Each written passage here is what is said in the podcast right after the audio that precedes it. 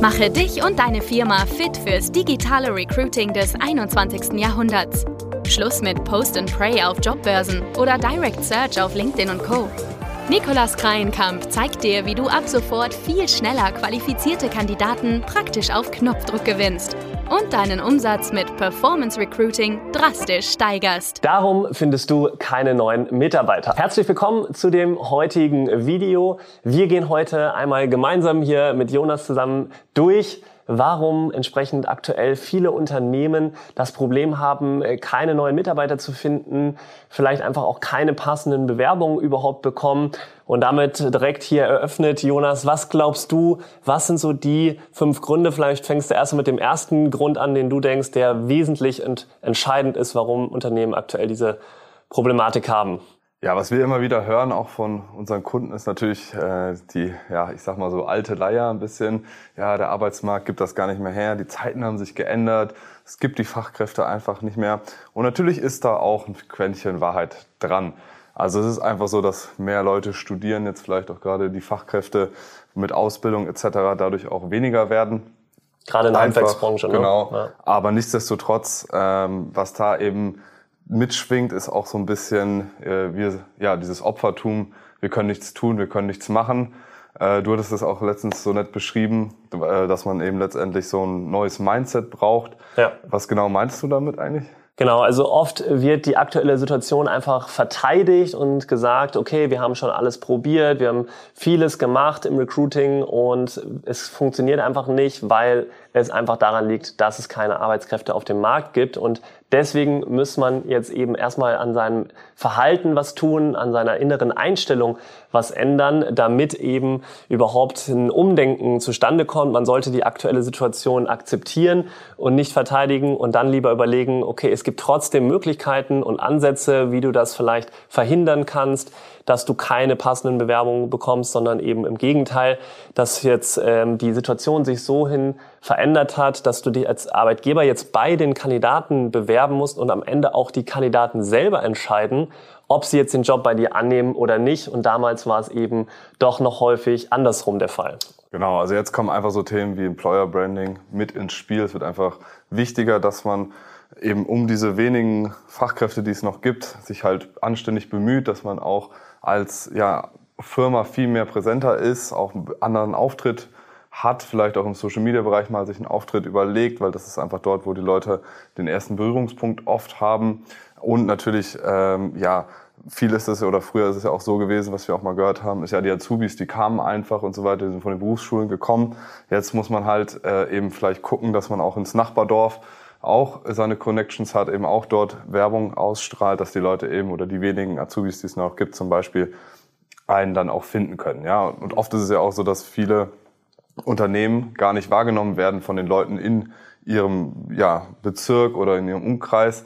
Und da hilft es natürlich auch, Stichwort Employer Branding, dafür zu sorgen, dass man auch als Unternehmen wahrgenommen wird. Ja, absolut. Das heißt, vielleicht ganz kurz zusammengefasst zu dem Punkt eins innere Einstellung. Also bevor du jetzt die ersten Schritte direkt umsetzen willst, vielleicht direkt eine Performance-Recruiting-Kampagne schalten willst oder ähnliches, da vorher solltest du auf jeden Fall dafür sorgen, dass innerhalb der Firma wirklich ein Umdenken stattgefunden hat und die Situation eben akzeptiert hat, beziehungsweise eben auch der Fall ist, dass man sich jetzt schnell bei den Bewerbern zurückmeldet, dass es nicht mehr zwei, vielleicht bis drei Wochen dauert, bis du äh, jemandem antwortest, wenn sich jemand beworben hat und all diese Punkte, dass man wirklich daran erstmal arbeitet und dann in die Umsetzung kommt und nach außen geht. Ja, genau. Kommen wir jetzt zu Punkt Nummer zwei. Das ist so ja ein zweischneidiges Ding. Auf der einen Seite überhaupt, wie, wie ist dein Unternehmen zum Beispiel bewertet auf solchen Bewertungsplattformen wie Kununu, aber auch so ein bisschen, wie gehst du mit dem Thema Gehalt um? Es ist einfach, oder warum ist Gehalt so wichtig? Das ist einfach der ausschlaggebende Grund tatsächlich, warum Menschen sich bei Firmen bewerben. Da gab es schon viele Statistiken und Umfragen zu. Es gibt auch noch andere wichtige Gründe, natürlich Standort etc., Weiterbildungsmöglichkeiten, aber Gehalt ist Number One. Gerade bei passiven Kandidaten. Genau, und heutzutage kann man ja auch tatsächlich schon so Gehaltsranges mh, hm, teilweise sehen auf manchen Plattformen um dort, ich glaube Glassdoor oder so heißt eine, da kann man dann schon mal sehen, was einen erwartet, wenn man äh, dort anfängt. Aber eben auch generell, man sieht äh, Feedback oder man sieht halt Kommentare von ehemaligen Mitarbeitern, Da ist extrem wichtig, dass du als Unternehmen natürlich gute Bewertungen bekommst und eben auch deine Mitarbeiter motivierst, äh, dort gute ja, Rezensionen zu schreiben und natürlich authentisch bleiben, jetzt nicht irgendwie drücken und sagen, hey, macht mich besonders toll, weil dann ist die Enttäuschung auch sehr hoch, wenn der neue äh, Mitbe äh, Mitarbeiter kommen würde zum Beispiel. Einfach authentisch bleiben und dafür sorgen, dass eben, wenn deine Mitarbeiter Spaß an der Arbeit haben, auch dafür mal ein Feedback schreiben oder so. Und ähm, ja, wegen der Bezahlung ist natürlich auch so ein Punkt wir vertreten da eigentlich den Punkt, dass man das auf jeden Fall offen kommunizieren sollte. Es ist nun mal so, klar, es ist, äh, wenn jetzt weniger Bewerber da sind, dann ist äh, sozusagen das Personal eine mangelnde Ressource, eine knappe Ressource. Da muss man eventuell auch mal mit dem Gehalt hochgehen. Man muss jetzt nicht unbedingt exorbitant hochgehen, aber es reicht schon, wenn man ja durchschnittlich oder vielleicht sogar ein bisschen überdurchschnittlich bezahlt. Das motiviert natürlich auch die äh, potenziellen Bewerber, äh, sich dann eher für dein Unternehmen zu entscheiden.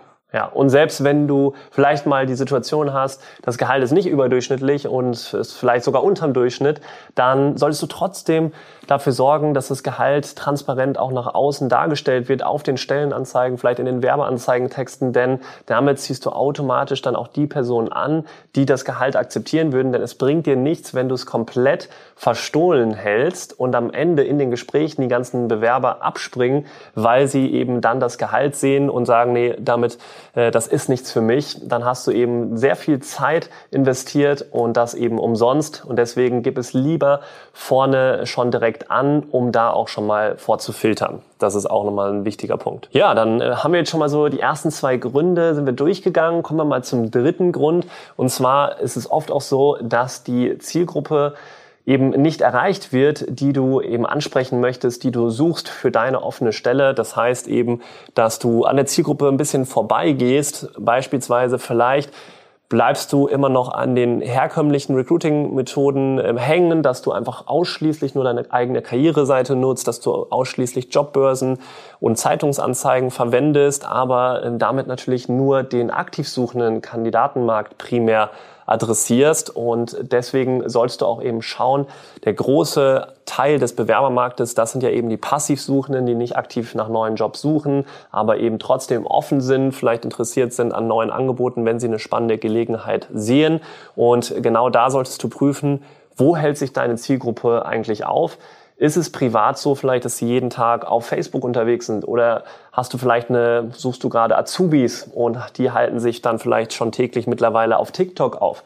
Das muss man einfach kurz dann individuell schauen, analysieren, wo sich deine Zielgruppe aufhält und dann sorge auch dafür, dass du genau immer wieder bei deiner Zielgruppe auftauchst, indem du beispielsweise dann eben auf den sozialen Medien, bei TikTok, bei LinkedIn, da gibt's ja sehr, sehr viele Plattformen, dann immer wieder auftauchst und entsprechend da vor allem das Interesse wächst. Und ein guter Tipp ist da auch immer, sich so einen Zielkandidaten-Avatar zu bauen letztendlich. Also wen suchst du wirklich? Äh, wie ist die Person drauf, wofür findet die sich und da kannst du natürlich als Tipp auch einfach mal wirklich in ein Unternehmen gehen, die Leute fragen so, ja, hey, nutzt du das, äh, wo findet man dich, wie hätte ich dich erreicht ja. und so weiter. Und dass man ja einfach von, von diesen alten klassischen Methoden sich ein Stück weit entfernt, dass man eben nicht mehr jetzt auf Zeitungen inseriert. Ich glaube, die Zeiten sind tatsächlich passé. Also ähm, mich hätte man zum Beispiel damit nicht erreichen können. Ähm, und dementsprechend einfach, dass man dort mit der Zeit geht und auch mal den Mut hat, neue Kanäle auszuprobieren. Absolut. Also eine interne Mitarbeiterbefragung ist super, super wertvoll und gibt dir extrem viele Insights über deine Zielgruppe auch. Ja, absolut. Der vierte Punkt, ähm, der ist dann schon so ein bisschen du weißt, wo du die Person oder die Zielgruppe erreichen kannst. Jetzt geht es darum, wie kannst du es schaffen, dass du eben so ein bisschen herausstichst aus der Masse, weil andere Firmen natürlich, deine Konkurrenz wird auch auf den Zug aufspringen und dann letztendlich dieselben Methoden verfolgen. Aber hier geht es dann wirklich darum, das auf, die Aufmerksamkeit zu wecken. Und da ist halt extrem wichtig, dass du deine Anzeige und auch die Texte sozusagen, die Stellenanzeigentexte, aber auch wenn du jetzt zum Beispiel Werbeanzeigen auf Social Media stellst, dass dort die Texte einfach ja, besonders sind, ins Auge stechen und auch die Zielgruppe wirklich ansprechen. Also das kann, also man kann da auch mal doofe Beispiele nennen. Äh, zum Beispiel, wenn du jetzt Laborleute suchst oder Menschen, die im Labor arbeiten, könntest du auch mal was bringen wie ja, Laborratten aufgepasst.